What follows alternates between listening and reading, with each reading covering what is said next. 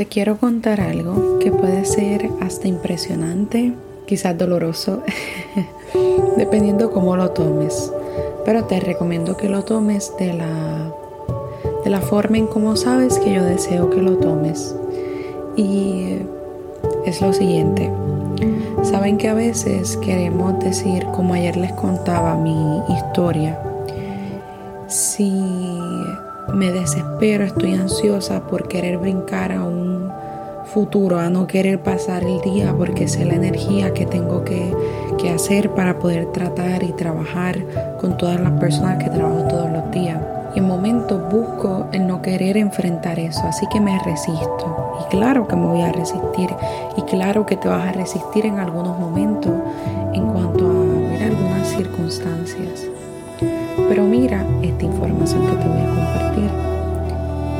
Al yo no querer encarar o enfrentar eso que hay en mi vida, quiero saltar al futuro, quiero que el día se acabe, quiero ya estar en mi casa, en mi cama, con pizza, con lo que sea, viendo alguna, alguna película, alguna serie o simplemente leyendo. Y a eso a lo que yo quiero brincar es una ilusión, ese futuro al que tú dices que cuando tenga esto, ahí es que vas a ser feliz.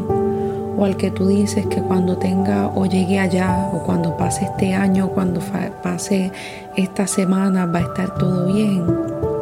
En realidad no, es una ilusión eso que estás pensando. Porque puede que llegues y haya menos carga, pero no va a estar todo perfecto y van a estar sus elementos y sus situaciones en esos momentos particulares y en ese presente particular.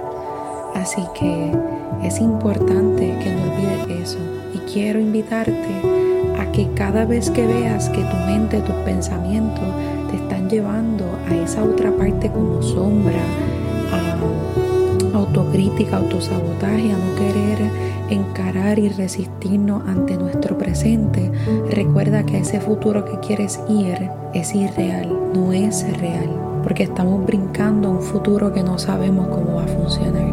Así que mantente presente y aquí, que estés bien.